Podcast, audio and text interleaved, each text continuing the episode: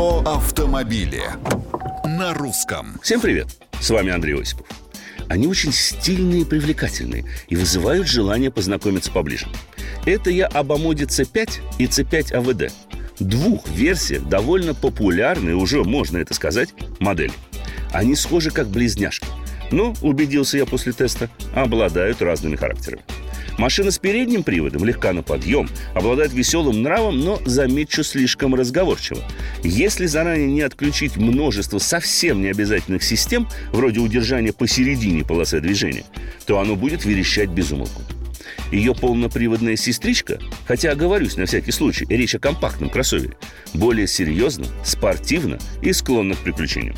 У нее в упряжке уже 150 лошадей, на 3 больше и больше крутящего момента, что на почти на секунду улучшает динамику разгона.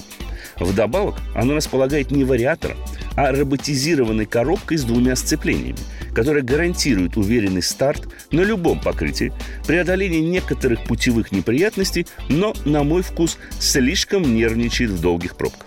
Да, и систему старт-стоп хорошо бы доработать таким образом, чтобы не надо было ехать к дилеру за перепрошивкой, а чтобы, как у сестренки, имелась нужная кнопка под левой рукой. Мнения, комментарии, предложения приветствуются на страничках Русского радио в социальных сетях. Это был Осипов про автомобили на русском.